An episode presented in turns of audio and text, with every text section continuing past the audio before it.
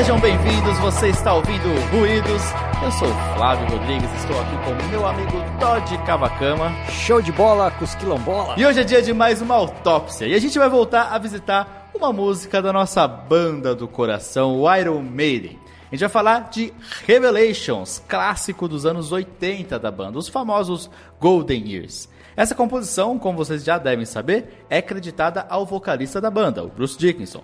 Mas ele não escreveu exatamente a letra inteira, né, não, Todd? Pois é, um belo dia eu tava lá no YouTube vendo uns vídeos sem muito propósito, né? E o YouTube vai lá e me recomenda um vídeo do Bruce Dickinson cantando numa igreja junto com o Ian Anderson, né, do Jethro Tull.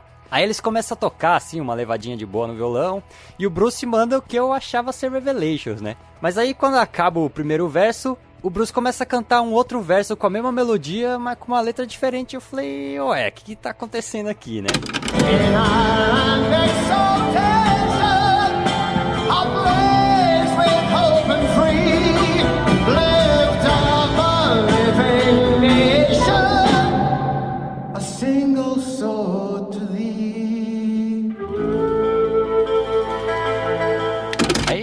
Dirigi aos comentários, né, para procurar alguma explicação. E lá aprendo que o que eu achava ser uma composição do Bruce não era nada menos que um hino da igreja anglicana, cara. O Bruce me fez cantar e curtir um hino de igreja por todos esses anos. Hoje eu não tenho nenhum problema com isso, né? Mas eu acho que eu, eu adolescente, até o mala que discutia com um parente religioso, eu acho que não ia gostar muito disso daí, não. Bom, então sem mais delongas, vamos falar sobre toda a história por trás dessa composição e você já sabe, não deixe de mandar suas sugestões e pitacos de autópsias nas nossas redes sociais, Facebook, Twitter e Instagram, Ruídos Podcast, e também no nosso site oficial, ruidospodcast.com.br. E vamos às revelações.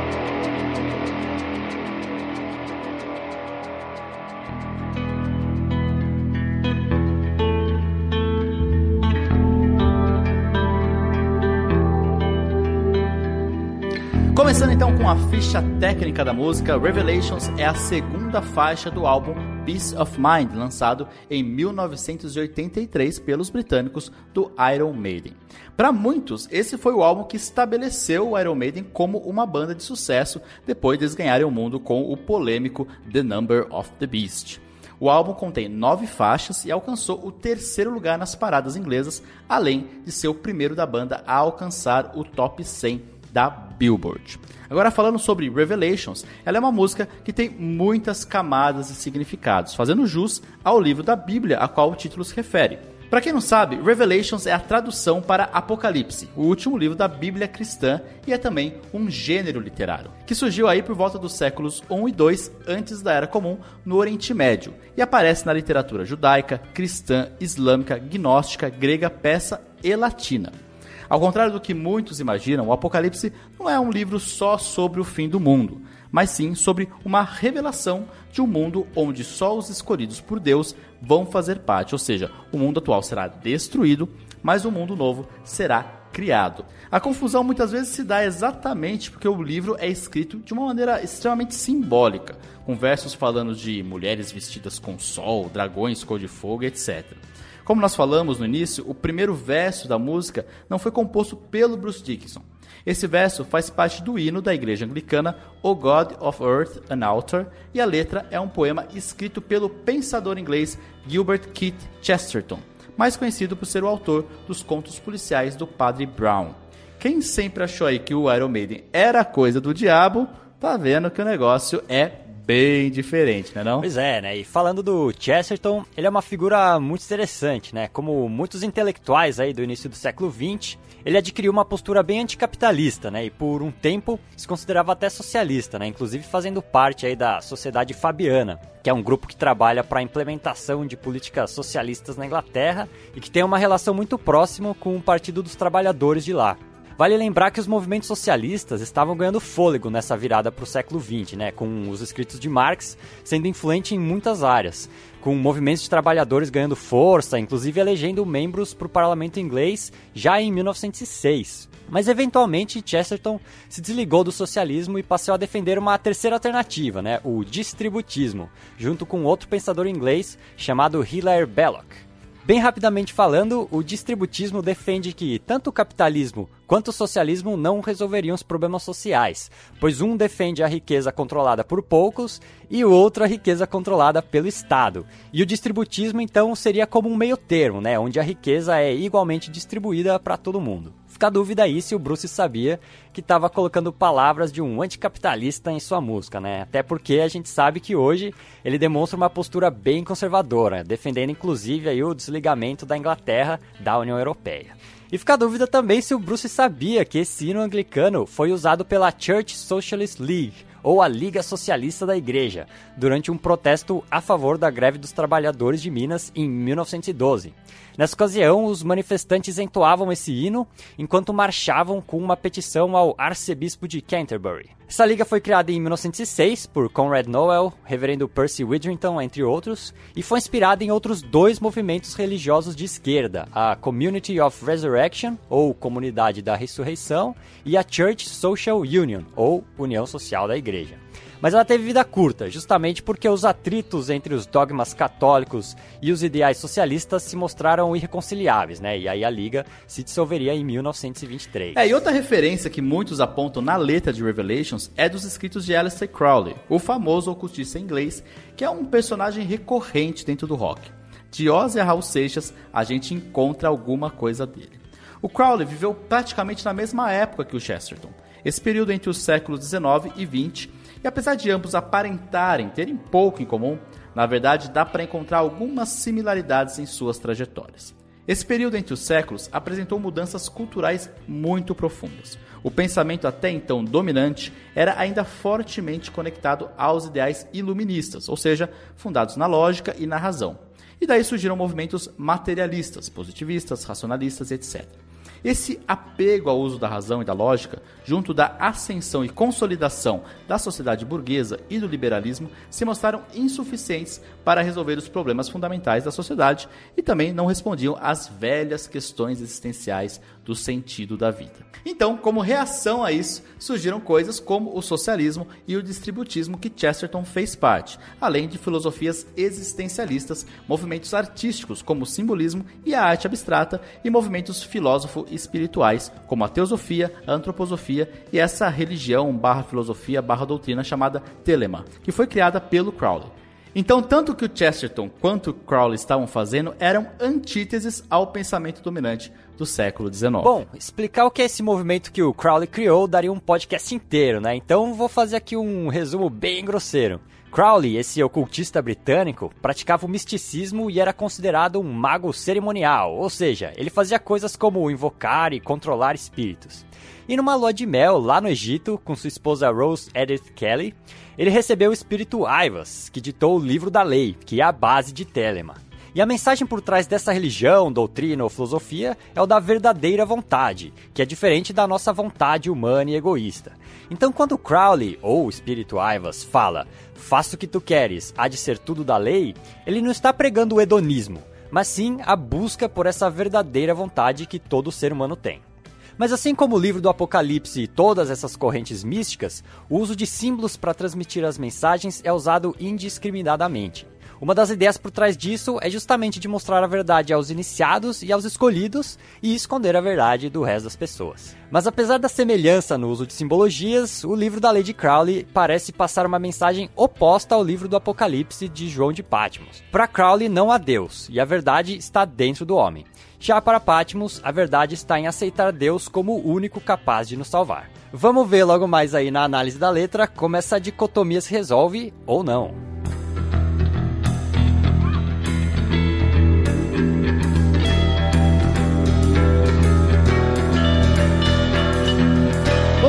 Análise da letra de Revelations. Essa letra que é recheada de símbolos também. Então, praticamente cada frase a gente tem algo escondido. Então, a gente vai analisar aqui trechinho por trechinho, traduzindo um a um e falando um pouco sobre cada um deles. Vamos lá.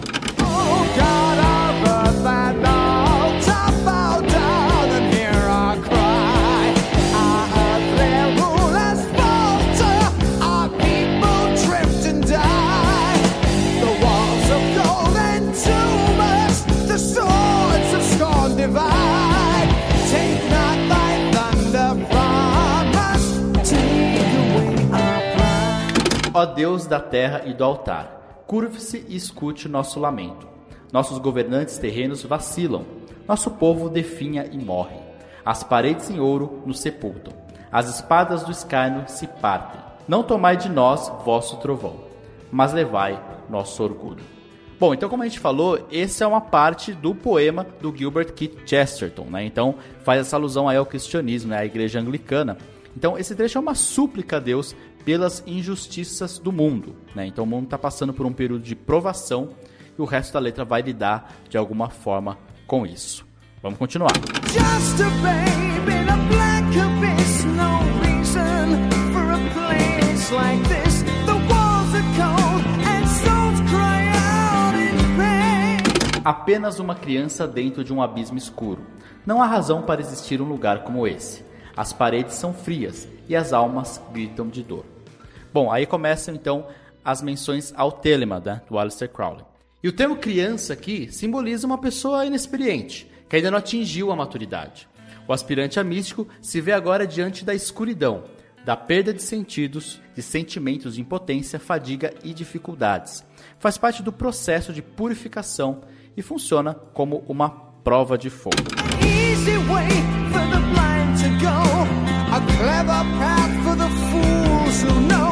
Um caminho fácil para o cego seguir um caminho certo aos tolos que conhecem. Em Telema, cegos e tolos são aqueles que não conseguem se desapegar das verdades mundanas e também se referem aos vários deuses que são cultuados pela humanidade. A recomendação é deixar esses cegos e tolos seguirem suas vidas e não se incomodar com eles.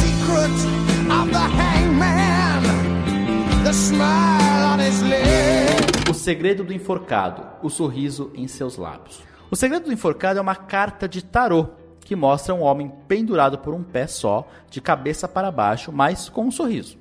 Há um sentido duplo, dependendo de que lado a carta aparece. Vendo ela de pé, pode significar uma pausa, novas perspectivas, sacrifício, sabedoria. Já de cabeça para baixo, pode significar atrasos, incertezas, indecisão. Sexo, então, é essa ideia de renovação, de renascimento pós-provação. Você verá a luz do cego. Nesse caso, o cego pode simbolizar os arcanjos, que para Crowley possuem um brilho incolor e são todos cegos. Os arcanjos podem ser vistos como seres que guiam as pessoas para o caminho certo, e o Crowley, para muitas pessoas, era na realidade o arcanjo Rafael.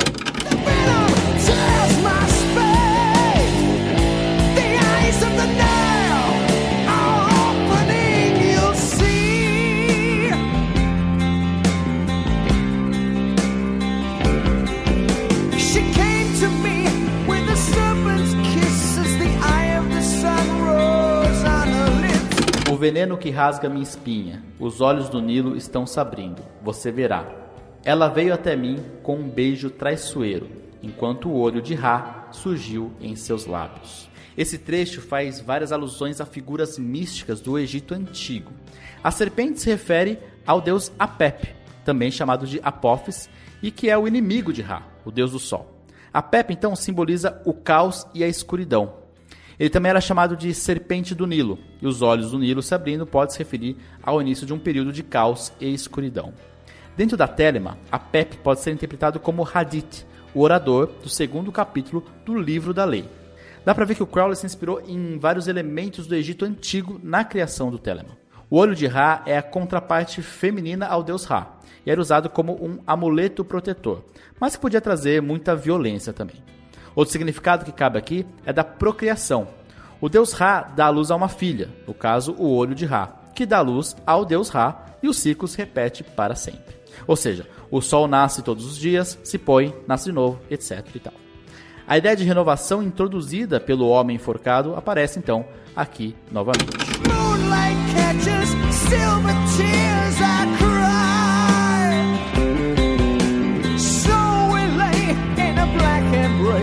O luar apanha as minhas lágrimas prateadas. Então nos entregamos a um abraço escuro. Aqui são mais referências ao período de provação.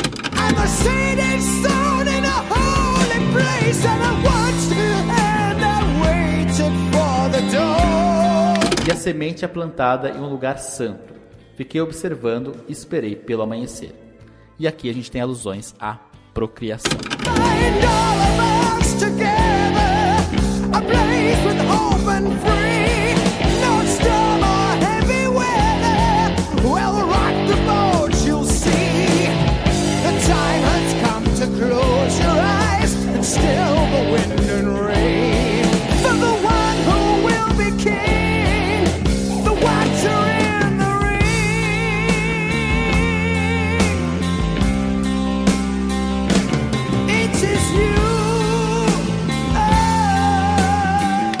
mantenha todos juntos, nos anime com liberdade e esperança. Nenhuma tempestade ou tempo ruim irá balançar o barco, você verá. Chegou a hora de fechar os seus olhos e abrandar o vento e a chuva. Para aquele que será o rei, que observa tudo ao seu redor, é você. Então aqui a gente vê uma súplica novamente para fechar a música, mas aqui há uma conclusão. Após o aspirante a místico passar pelo período de provação, né, aquele abismo escuro, ele se liberta das vontades mundanas e encontra a verdadeira vontade. Ele renasce então após muitos sacrifícios e nesse ponto não há mais Deus. E a pessoa se torna seu próprio Deus, seu próprio rei. Aquele que será o rei é você. Muito interessante essa letra, né? Muito rica e cheia de simbolismos, né? Tão cheia de simbolismos quanto o Apocalipse da Bíblia ou o livro da lei do Crowley. E ele vai do cristianismo para o ocultismo, colocando diversos símbolos pagãos e, e, discutindo tudo isso em pouco mais de seis minutos e com três guitarras distorcidas. Muito legal isso.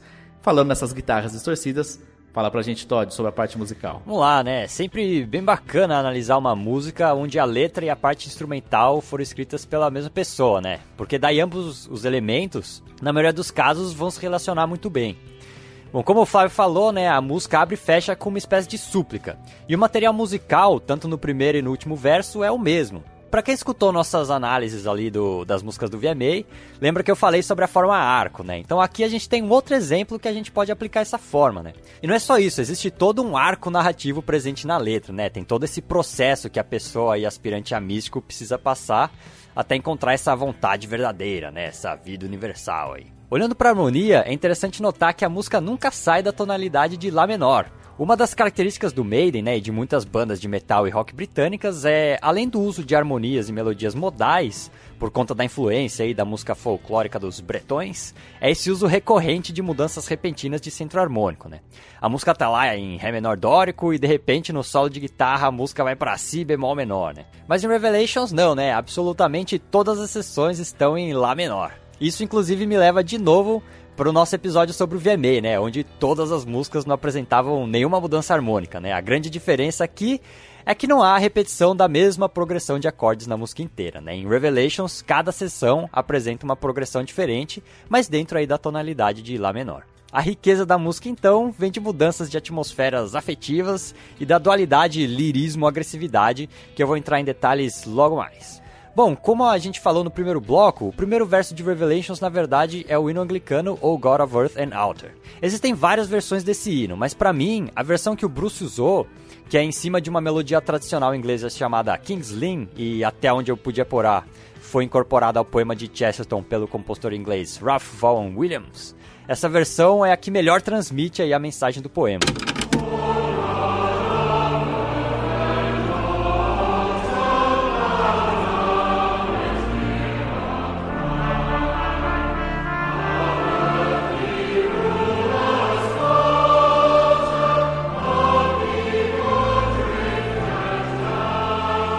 Depois desse verso, o que segue é um longo trecho instrumental, né? Esse trecho é interessante porque ele parece retratar o processo que o místico passa antes de alcançar aí essa vida universal, essa verdadeira vontade, né?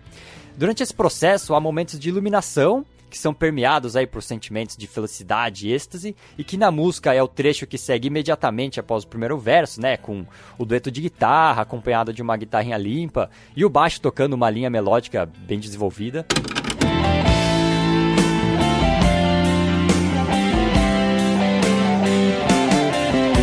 E momentos de agitação e instabilidade, que é quando o lirismo é interrompido bruscamente e a bateria emenda uma levada mais heavy metal mesmo, né? E que simboliza a cena da criança aí no abismo escuro.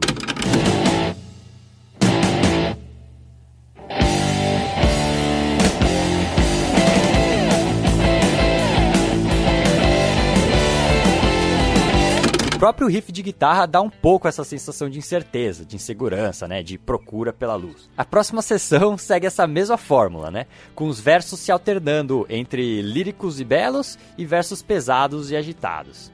A interrupção brusca acontece novamente e o que segue dessa vez são os solos de guitarra, né?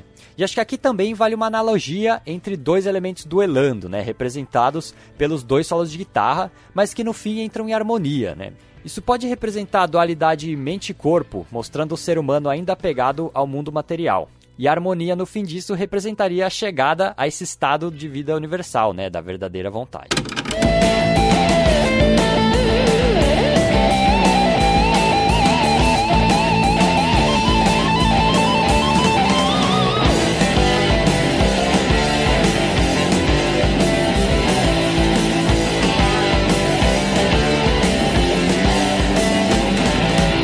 Música vai seguindo no ritmo frenético, dando mostras que teremos um final apoteótico, né? Onde todos esses elementos que estão se degladiando chegarão a um momento catártico. Mas parece que um freio de emergência é puxado e toda essa energia extracorpórea se volta para dentro, né? Se reinternaliza. O ritmo cadenciado, igual ao início, funciona como um catalisador e aos poucos a gente vai digerindo, né? Contemplando e dando ordem a esse caos todo.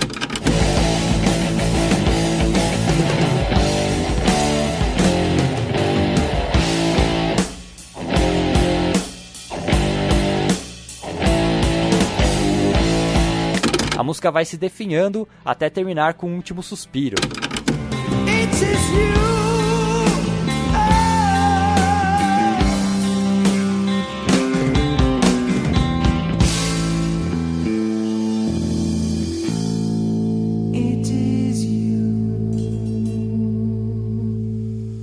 Olhando nos seus olhos, dizendo, né? O rei agora é você.